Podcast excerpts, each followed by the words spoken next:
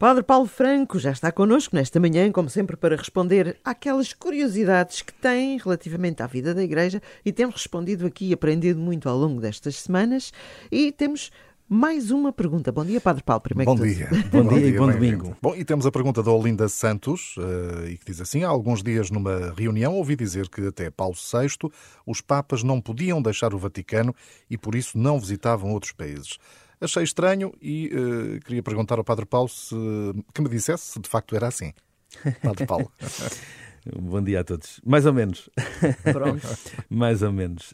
Um, bom, efetivamente, as viagens papais são uma, um fenómeno relativamente recente como as viagens das pessoas são um fenómeno relativamente recente. Claro. Portanto, não é, se nós recuarmos 200 ou 300 ou 400 anos, as pessoas não só não saíam da sua aldeia, quanto mais do seu país. É verdade, não Portanto, não se trata apenas de uma questão emigrar, uh, eclesiástica, mas trata-se de uma questão social. Não é? Portanto, hoje em dia é que nós olhamos para o mundo como assim chamamos esta aldeia global, em que vamos daqui a colar uh, como, como quem come um, um papo seco e, e, é tudo muito simples, não é? Mas antigamente não era assim. Efetivamente, uh, relativamente aos, aos papas, a coisa não era diferente. Portanto, e de facto os papas muitas vezes confinavam-se à cidade de Roma. Eh, a Olinda fala aqui do Vaticano, não apenas o Vaticano, mas a cidade de Roma, uhum. ou a Itália, até porque durante muito tempo o, o Papa era o chefe de Estado da Itália. Portanto, eh, acabava por ter também, ter também aqui uma responsabilidade não só eclesiástica, mas também uma responsabilidade uh, civil. Bom, um, ehm, e, e, portanto, raramente saíam e saíam normalmente uh, por situações altamente extraordinárias, quer do ponto de vista da, da, do governo da Igreja, quer do ponto de vista das relações diplomáticas com, com, com os Estados, e nomeadamente uh, no, que, no que concerne ao, àquilo que era o Império Romano e àquilo que depois veio a ser os, os, os, os reinos pós, pós-Império. e, de facto, como, como a Olinda diz, e tem toda a razão, é Paulo VI que se torna assim o primeiro Papa um, a dar aqui uma, uma, a fazer um ponto de viragem nesta, nesta matéria. Aliás, ele é o primeiro Papa a, a, a viajar para fora, para fora da Europa. É? Portanto, até aí já tinha havido algumas viagens dentro da Europa repito, por questões muito excepcionais. É? Às vezes, sei lá, quando o, o, papado teve a sua residência em Avignon, na França, ou quando foi preciso reunir-se com o patriarca de Constantinopla, que governava a Igreja Oriental, e portanto iria... Muito a, excepcionais. Muito excepcionais. Portanto, ia à atual Istambul, que era a antiga Constantinopla, a sede da Igreja Oriental, e portanto muitas vezes, por estas razões, eh, reuniam-se, eh, e tinha, e tinha que o ser. Mas, de facto, desde, eh, desde o início do século do século XIX, nenhum Papa tinha saído de, de, de Roma, de Itália. Nunca, nenhum Papa tinha saído de Itália. Portanto, é, é, é Paulo VI que inicia este processo. É o primeiro Papa a andar de avião enquanto Papa. Uhum. Uh, portanto, tinha andado de avião enquanto Papa, ele é o primeiro, uh, e é o primeiro, de facto, a, a viajar para fora da Europa e a iniciar esta tradição das viagens apostólicas, ou das viagens papais, como lhe queiramos chamar. Uh, depois segue-se João Paulo I, João Paulo II. João Paulo II. João então? Paulo II, João Paulo II fez mais daí... viagens do que todo o papado durante 20 anos até ele, não é? Portanto, uh, como podemos, e bem sabemos, foi, visitou quase todos os países, não é? Portanto, não, não foram todos, mas foram, a grande maioria dos países foram visitados por João Paulo II. Paulo uh, Bento XVI não tanto, também pela fragilidade da sua saúde.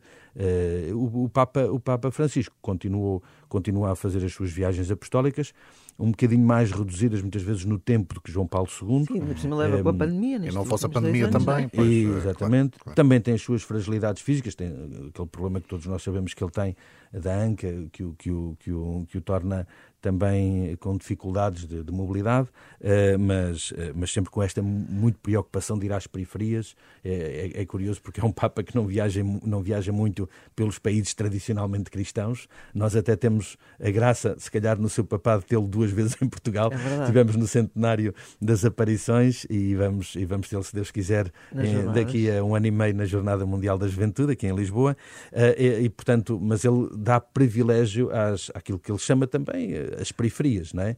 Os países de missão, os países mais afastados, os países pobres, uh, os países de perseguição cristã, perseguição religiosa. Portanto, ele dá uh, privilégio isso, a, essas, a, essas, situações. Coloca aqui outra questão que é uh, qual é o objetivo destas viagens apostólicas, porque falou de João Paulo II. João Paulo II foi, e os papas são, mas normalmente a partir daí, uma personalidade que viveu muito para além da Igreja. Era uma personalidade estas viagens, este estar junto de quem precisa, como faz o Papa Francisco, torna estas pessoas também relevantes.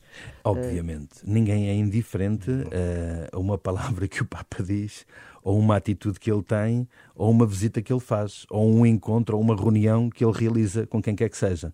É? Portanto, é, é, notícia, ponto número um, no mundo inteiro. Aquilo que é dito é escutado. Uh, por uma percentagem gigantesca de pessoas e, obviamente, que tem uma influência. E, portanto, seja nas relações diplomáticas de Estado, seja nas relações eh, religiosas do diálogo eh, interreligioso, ou nas uh, relações ecuménicas entre os cristãos de várias confissões cristãs, seja inclusivamente na presença, porque essa é o primeiro foco, na presença do Papa junto dos seus fiéis certo. e como pastor supremo da Igreja acompanhar o seu rebanho, não é? É a mesma coisa que eu como parco. Tenho o dever de estar com, com o povo que me é confiado, não é? Não posso uh, passar muito tempo sem estar eh, presente fisicamente com ele, falar, escutar, também o Papa sente, essa necessidade e sabe o quão isso é importante na Igreja Universal, não é? O escutar eh, igrejas, eh, outras igrejas, umas mais de uma tradição, outras mais de outra tradição, falar-lhes, ensinar-lhes, eh, transmitir-lhes também a doutrina,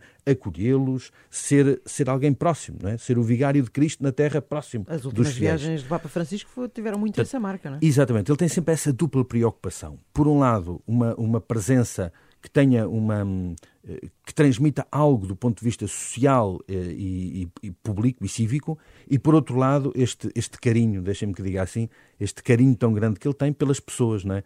eu às vezes costumo dizer que ele em qualquer viagem em qualquer encontro ele dá muito mais importância aos, aos fiéis leigos do que aos clérigos ele aos padres está sempre a, a mandar-nos alguns recados e, sempre, e, ainda bem, porque é assim que a gente ainda, cresce, ainda não é? agora em Lesbos, Mas é, é, é, bonito, é bonito. estávamos aqui a ver uh, tinha que seguir as horas e a agenda e ele ali a falar com as pessoas é, como se não tivesse Ele nisso é de uma sensibilidade impressionante. Portanto, é essa, por exemplo, uma das razões também das viagens, das viagens apostólicas é, é muito isto também, o, o acompanhar as pessoas, o ser um pastor das pessoas.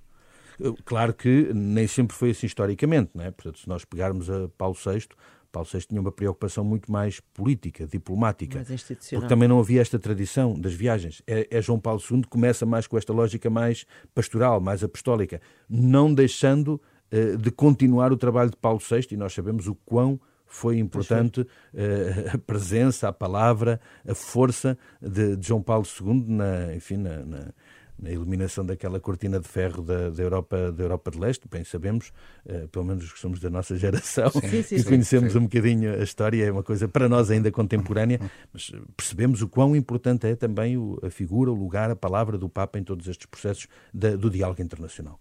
Muito bem. Fica aqui mais um, um, episódio guardado, já fica esclarecida, não sabia isso tudo também. E se quiser, pode mandar sempre a sua pergunta. Exatamente, temos aqui as nossas caixas de e-mail: dina.isabel.rr.pt, antonio.freire.rr.pt ou pelo WhatsApp, a linha da Renascença, o número é o 96 2007 500. Venham daí as perguntas. Até para a semana. Bom domingo a todos. Bom, Bom domingo. domingo.